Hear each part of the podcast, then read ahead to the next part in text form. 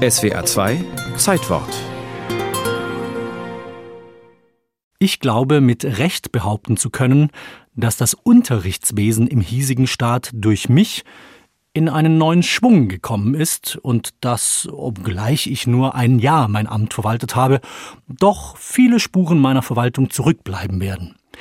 Etwas, was mir noch eigentümlicher als alles andere persönlich angehört, ist die Errichtung einer neuen Universität hier in Berlin. Wilhelm von Humboldt ist stolz auf sich, das zeigt diese Notiz von ihm ganz deutlich. Er war nicht nur ein bedeutender Geisteswissenschaftler, sondern auch, man würde heute sagen, ein einflussreicher Bildungspolitiker. Er war Kultusminister im preußischen Innenministerium und als solcher initiierte er die Gründung der Humboldt-Universität zu Berlin.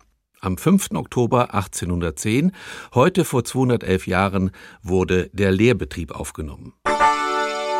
Diese Universität galt schon damals als Mutter aller modernen Universitäten, was vor allem damit zu tun hat, dass Wilhelm von Humboldt, wie sein Bruder auch, seiner Zeit wirklich weit voraus war. Er hatte Ideale und Konzepte im Kopf, die Anfang des 19. Jahrhunderts teilweise noch utopischen Charakter hatten.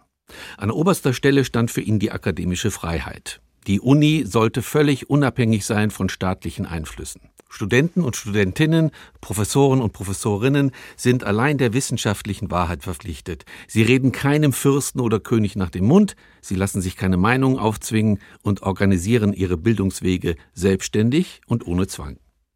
Hinter diesem Idealismus steht ein ebenso idealistischer Bildungsbegriff.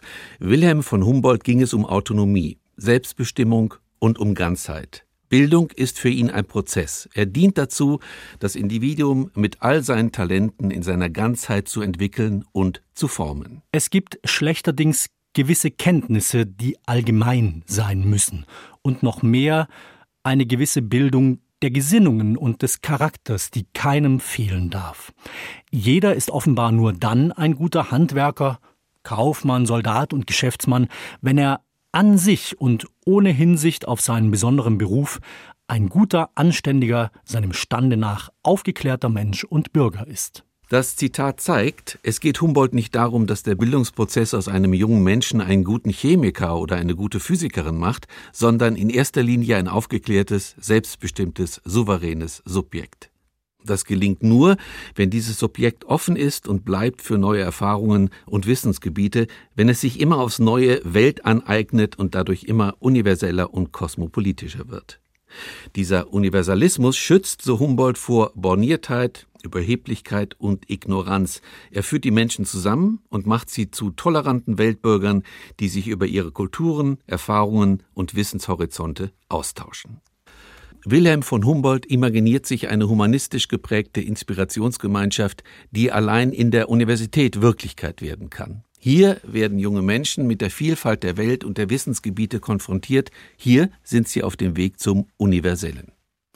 Als die Humboldt-Universität zu Berlin heute vor 211 Jahren den Lehrbetrieb aufnahm, hatte Wilhelm von Humboldt Neuland erobert. Er war ein Pionier und legte den Grundstein für die moderne Universität. Schon damals hatte die Humboldt-Uni all das, was bis heute Usus ist. Die Verbindung von Lehre und Forschung, möglichst viele Fakultäten, die Verbindung von Natur- und Geisteswissenschaften, die Freiheit von Forschung und Lehre.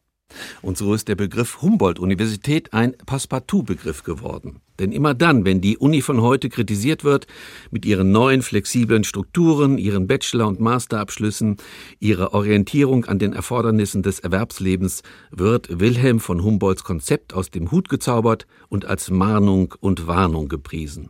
Seine Bildungsideen aus dem 19. Jahrhundert geben uns eben immer noch wichtige Impulse.